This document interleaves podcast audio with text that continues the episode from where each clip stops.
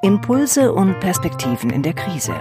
Der DIKT Expertentalk mit Dr. Nikolai Bär. Hallo und herzlich willkommen zu einer neuen Ausgabe von Impulse und Perspektiven. Wir sprechen heute mit Dr. Thomas Stöckmüller. Er ist Fachanwalt für IT-Recht. Außerdem ist er Partner bei TCI Rechtsanwälte und Lehrbeauftragter der Georg August Universität in Göttingen.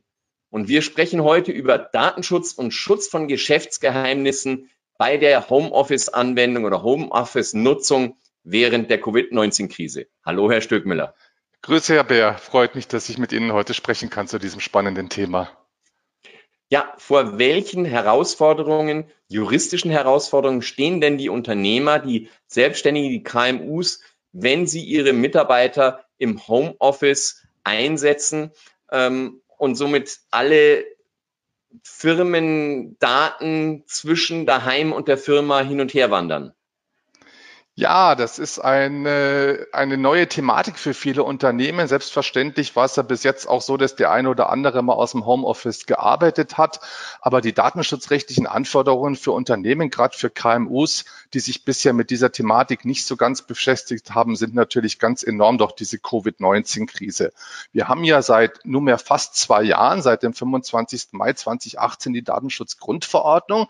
Das Thema war ja gerade vor eineinhalb, zwei Jahren sehr sehr stark äh, präsent, hat sich jetzt ein bisschen relativiert, wird jetzt aber gerade in dieser Covid-19-Krise nochmal ganz besonders wichtig, denn eine der wesentlichen Grundsätze in der Datenschutzgrundverordnung ist auch die IT-Sicherheit die sogenannte Integrität und Vertraulichkeit personenbezogener Daten. Das ist eine von sechs Grundsätzen in der Datenschutzgrundverordnung und genauso wichtig und genauso äh, vorrangig wie beispielsweise die Rechtmäßigkeit der Datenverarbeitung. Das heißt, Unternehmen, die ihre Mitarbeiter im Homeoffice einsetzen, müssen sicherstellen, dass auch bei der Arbeit aus dem Homeoffice die Datenschutzgrundverordnung, die Grundsätze hinsichtlich der Rechtmäßigkeit, der Sicherheit, der Verarbeitung personenbezogener Daten eingehalten wird.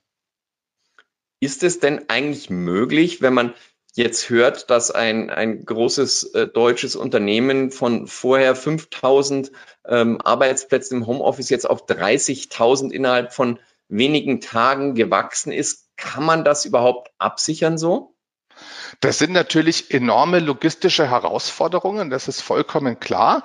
Ähm, aber diese Unternehmen müssen, wenn sie ihre Mitarbeiter ins Homeoffice schicken, auch diese sogenannten technischen und organisatorischen Maßnahmen an die Sicherheit der Verarbeitung personenbezogener Daten einhalten. Und da gibt es ganz klare Anforderungen in der Datenschutzgrundverordnung. Da steht drinnen, dass die Verarbeitung personenbezogener Daten die Vertraulichkeit, Integrität, Verfügbarkeit und Belastbarkeit der Systeme sichergestellt werden muss. Vertraulichkeit bedeutet, dass niemand anderes Zugriff auf diese personenbezogenen Daten nehmen kann. Es ist natürlich ganz besonders wichtig, wenn ich im Homeoffice bin, denn da werden halt diese Daten übers Internet auch nach Hause verschickt und zu Hause steht dann eben im Zweifel das Notebook auf dem Esstisch und an der Stelle muss eben ein Unternehmen sicherstellen, dass diese Daten vertraulich bleiben. Das kann ich gern nachfolgend noch ein bisschen erläutern. Der zweite Punkt ist die Integrität der Daten. Es muss also auch weiterhin sichergestellt werden, dass die Daten nicht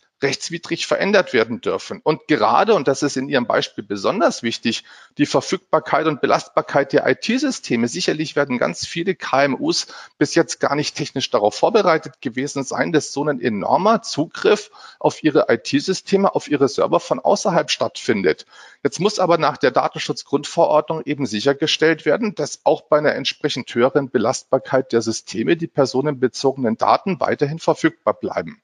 Und last but not least ist ein wesentlicher Punkt dieser technischen und organisatorischen Maßnahme der Einsatz von Verschlüsselungsmechanismen, also Verschlüsselung der Daten in Transit, das heißt VPN beispielsweise, ähm, aber auch in der in der Anwendung, in der Homeoffice-Anwendung selber, also die Verschlüsselung ähm, der Daten beispielsweise am Rechner, dass selbst wenn die Festplatte mal gestohlen oder gehackt wird, die Daten möglichst nicht ausgelesen werden können. Machen das aus Ihrer Erfahrung alle Unternehmen, weil diese Verschlüsselungen machen ja die Systeme auch ein bisschen langsamer und mhm. die Mitarbeiter haben im Homeoffice ja meistens nicht so eine schnelle Internetleitung wie im Unternehmen selbst. Ja, das, da haben Sie sicherlich recht. Da muss man aber letztendlich auch sagen, dass diese technischen und organisatorischen Maßnahmen angemessen sein müssen. Das heißt, Sicherlich wird der Bäcker um die Ecke nicht ganz so strenge Anforderungen an die Homeoffice-Anwendungen beispielsweise seines Buchhalters haben oder bezüglich der Verwaltung von Lieferantendaten wie ein Unternehmen, das in der Luft- und Raumfahrtindustrie tätig ist.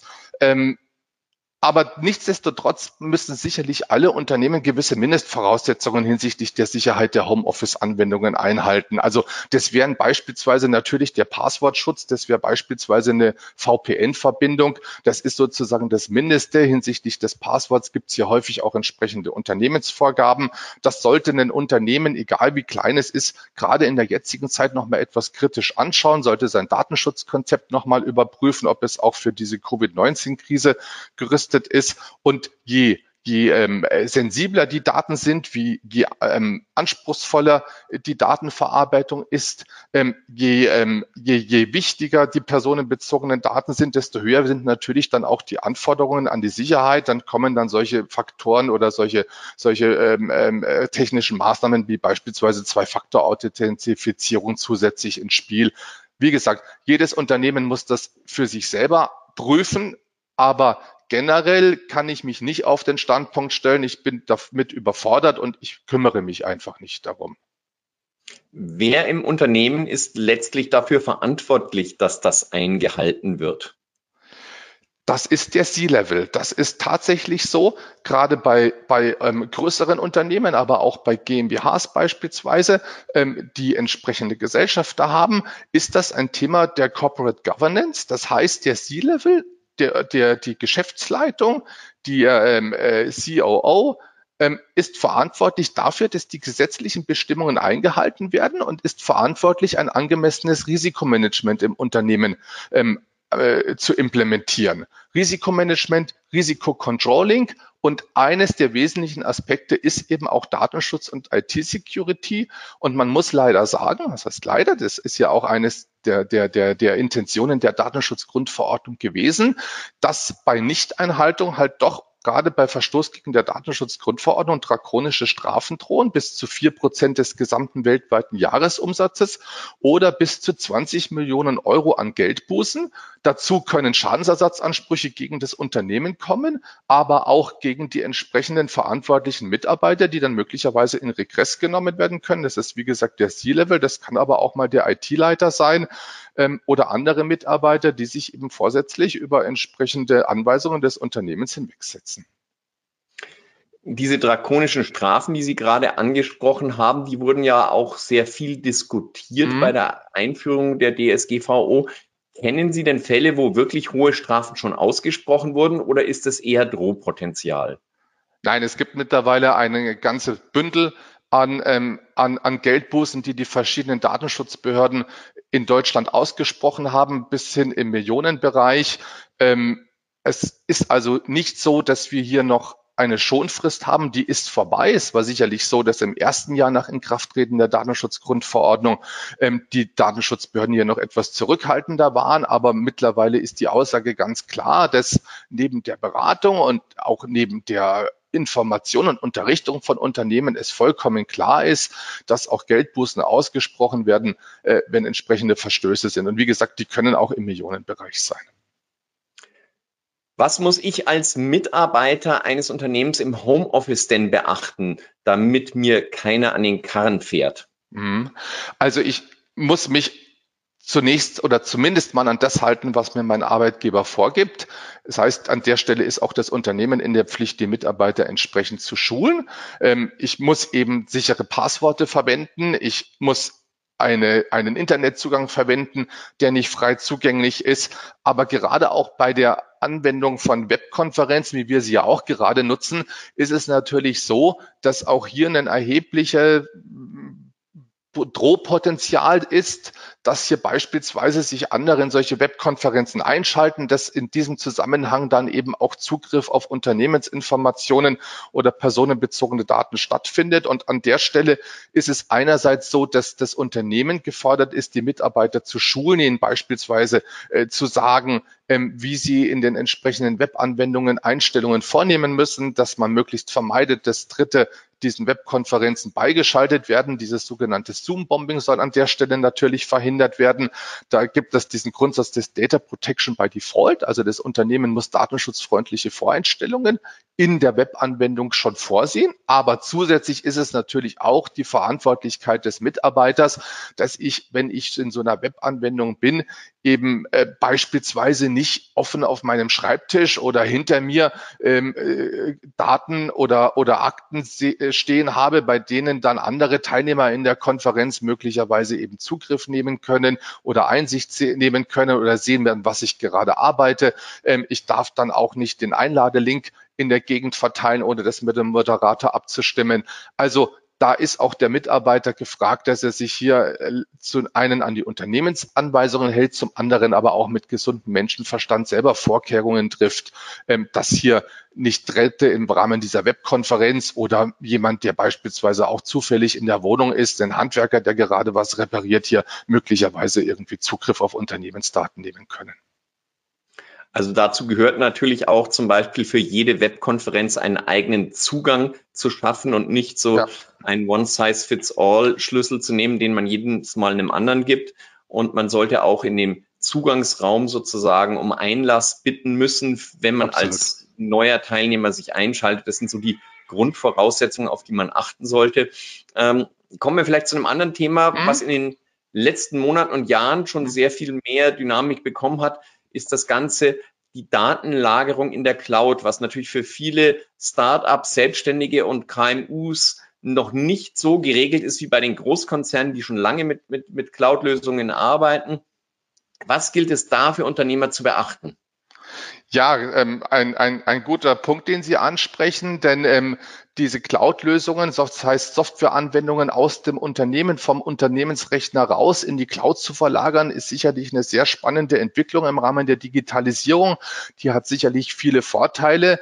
Ich denke da an die Skalierbarkeit an, ähm, an alternative Vergütungsmodelle. Ich muss also nicht mehr eine einmalig Software kaufen und die bei mir auf dem Server installieren und dann, äh, wenn nach, nach zwei Jahren die Gewährleistung beispielsweise abgelaufen ist, entsprechend für Wartung sorgen, sondern ich habe einen Anbieter, der sich im Prinzip ständig darum kümmert und das Ganze passiert in der Cloud. Das passiert eben nicht mehr auf meiner eigenen IT-Infrastruktur, sondern auf der IT-Infrastruktur des Cloud-Providers. Aber das heißt natürlich umgekehrt auch, dass ich unternehmenskritische Daten, unternehmenskritische Anwendungen aus meinem eigenen Verantwortungsbereich, aus meinem eigenen Einflussbereich herauslöse, jemand anderem gebe. Und da gibt es einige rechtliche Aspekte, die zu beachten sind. Zum einen ist es natürlich absolut erforderlich und sinnvoll, die Zuverlässigkeit dieses Cloud-Anbieters zu überprüfen. Also ich sollte vielleicht schon jemanden nehmen, der in beispielsweise in der EU oder in der USA ansässig ist, ähm, ohne da jetzt ähm, anderen Ländern zu nahe treten zu wollen. Aber wenn ich den Cloud-Anbieter habe, der beispielsweise ähm, in, in Bangkok ansässig ist und teilischem Recht unterliegt, ist es halt relativ schwierig dann, wenn irgendwas schief geht, dem gegenüber meine Ansprüche durchzusetzen. Auch datenschutzrechtlich ist es so, dass ich mit Cloud-Anbietern die innerhalb der EU sind, ein einheitliches Datenschutzniveau habe oder auch viele, die innerhalb Amerikas ansässig sind, die fallen unter das sogenannte Privacy Shield. Das heißt, hier ist auch dieser internationale Datentransfer geregelt. Erforderlich ist in dem Zusammenhang auch, dass ich eine sogenannte Vereinbarung zur Auftragsverarbeitung abschließe. Das ist ja mittlerweile auch etwas, was relativ bekannt ist und viele Cloud-Anbieter auch anbieten. An der Stelle gilt aber auch nicht nur abschließen, sondern bitte davor auch lesen, gegebenenfalls auch davor prüfen. Denn es ist so, dass das Unternehmen, das Daten in die Cloud auslagert, weiterhin datenschutzrechtlich verantwortlich ist für die Daten, die es in die Cloud auslagert. Das heißt, mich nur darauf zu, ähm, zu ähm, äh, beziehen, ich hätte dort einen Cloud-Anbieter ist nicht ausreichend. Ich muss schon prüfen, dass der zuverlässig ist. Ich muss mit dem eine vernünftige ähm, Vereinbarung zur Auftragsverarbeitung schließen.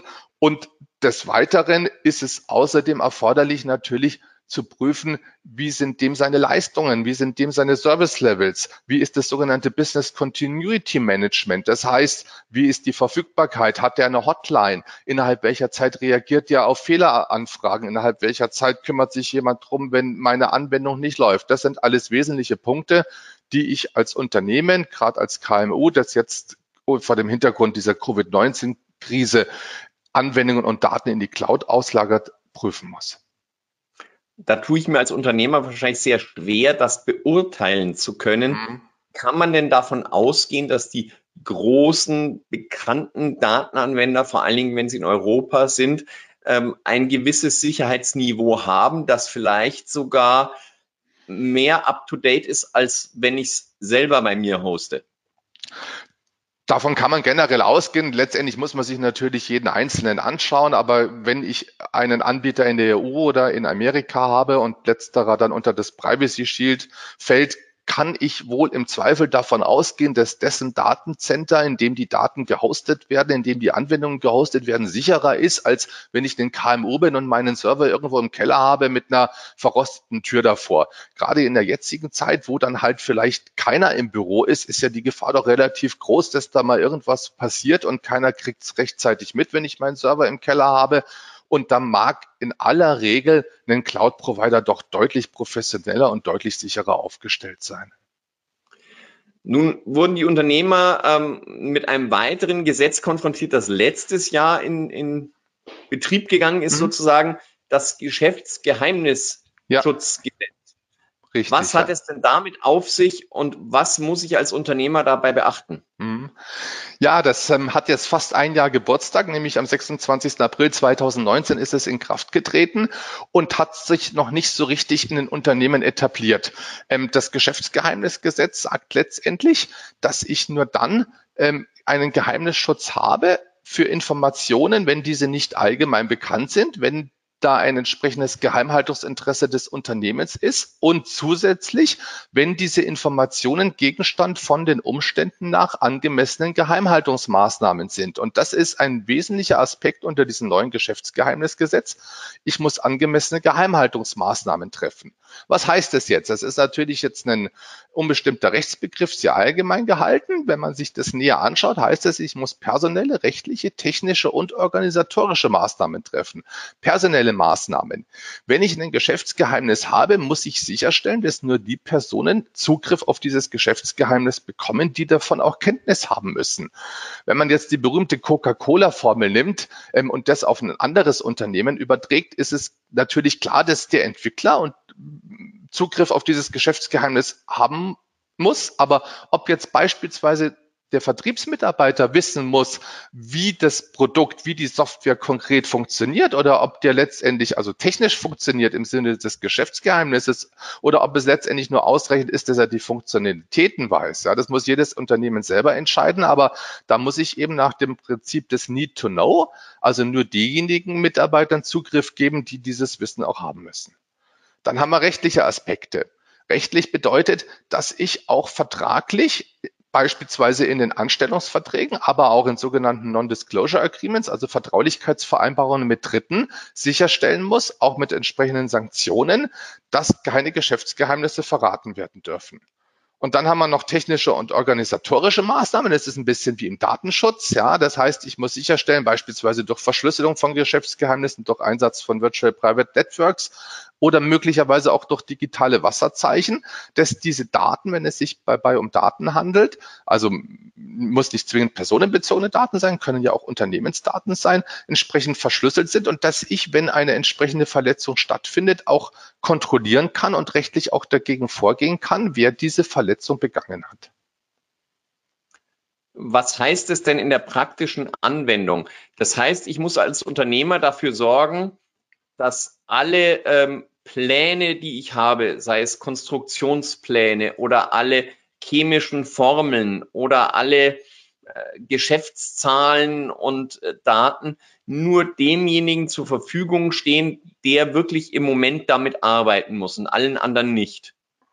Korrekt. Und das ist natürlich im Homeoffice problematisch. Ja, bis jetzt kann ich ja, konnte ich äh, sicherstellen, äh, beispielsweise mal ganz klassisch, ich, ich, ich habe das im Tresor, aber auch im, wenn ich diese Daten auf dem Server gespeichert habe, habe ich möglicherweise eine gesicherte Partizipation auf der Festplatte, ähm, wo nur beschränkter Zugriff möglich ist.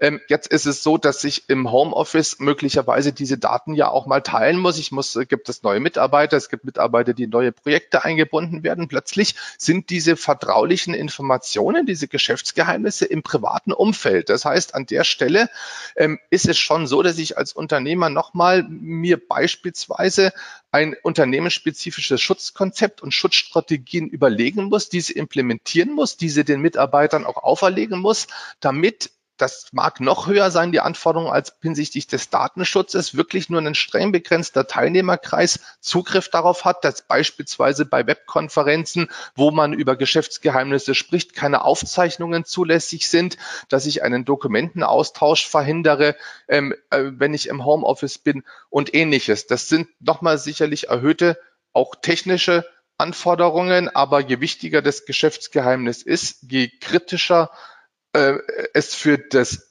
für das Unternehmen, für den Unternehmensfortbestand ist, desto wichtiger ist es in Homeoffice-Zeiten, sich Unternehmen wirklich ernsthaft damit beschäftigen, welche angemessenen Geheimhaltungsmaßnahmen sie treffen. Herr Dr. Stückmüller, herzlichen Dank für alle diese Informationen. Wir sehen also, Datenschutz ist sehr, sehr wichtig, nicht nur, aber auch eben im Homeoffice. Es muss klare Regelungen dafür geben, die auch von der Geschäftsleitung vorgegeben sind. Und im Zweifel haftet auch die Geschäftsleitung. Aber auch ich als Mitarbeiter im Homeoffice muss sehr sorgfältig sein und muss schauen, dass eben nicht der Rest meiner Familie oder der Handwerker mir in den Bildschirm schauen und im Zweifel irgendwelche Geschäftsgeheimnisse mit aufschnappen. Ich bedanke mich ganz herzlich für das Gespräch und wünsche Ihnen einen schönen Tag noch und bleiben Sie gesund. Ja, Sie auch. Danke für das Gespräch. Tschüss, Herr Bär. Der DIKT Expertentalk wird produziert vom Deutschen Institut für Kommunikations- und Medientraining. Die Trainings- und Weiterbildungsangebote des DIKT finden Sie unter www.medientraining-institut.de.